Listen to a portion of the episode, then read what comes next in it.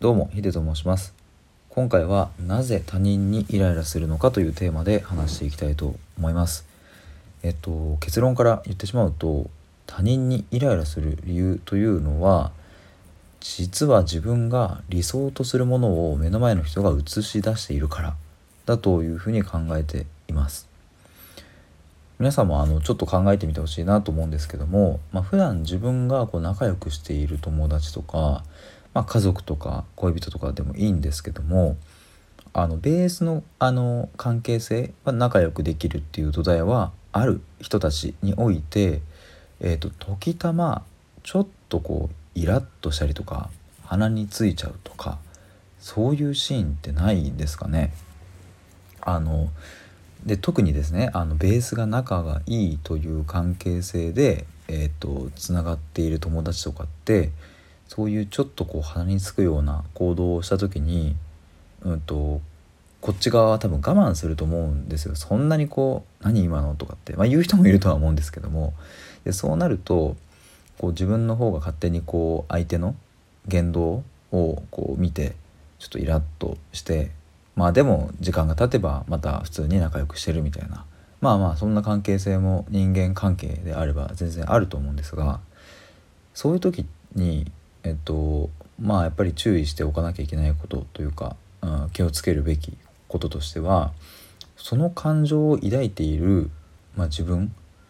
なぜそうなっているのかっていうのをその観点を持っておくことは非常に大事だなというふうに思います。やっぱりあの人間誰しも弱みがあってでこうなりたいっていう理想像もあってそういう中で生きてはいるんですけども、まあ、どうしたって、えーと、じゃ僕がキムタクみたいな顔になりたいと言っても、まあ、なれないですしうんとあとなんだろうなじゃあ僕がうんとまあ誰かえっ、ー、とじゃああの天才起業家みたいな人になれるかと言ったらまあなれないわけでえっ、ー、とまあ、誰しもその能力いい部分と、うん、そうではない部分っていうのが、まあ、共存していると思うんですね。でそのあまりじゃあ能力がない部分っていうのを自分の中でちゃんと認められている時とかそもそもその能力どうでもいいって思えている時はそこを持っている人を見ても別に反応はしないんですよ。うんと例えば僕はずっと野球やってきましたけどもあのプロ野球選手にはどうしたってなれないっていうのはやっぱり途中で気づくわけですよねその小学生の時は分からないんで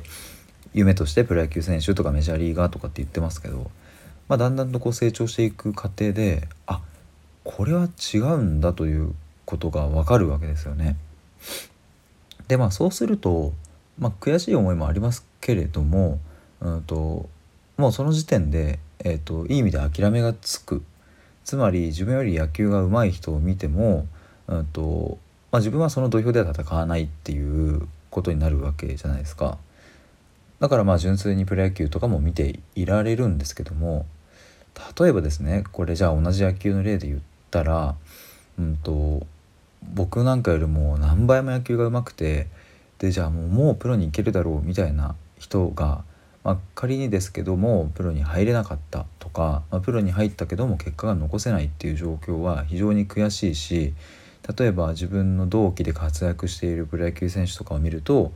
うん、とも言えない気持ちになると思うんですね。まあもちろんこれちょっと分かりやすくその今野球の例で言いましたけれども、うん、自分が持ってない能力とか自分が理想とする能力を発揮している人が目の前にいるとやっぱりこう鼻についちゃうわけですよ。で特に仲いい関係性の人ほどそういうことが起こりうるということでまあ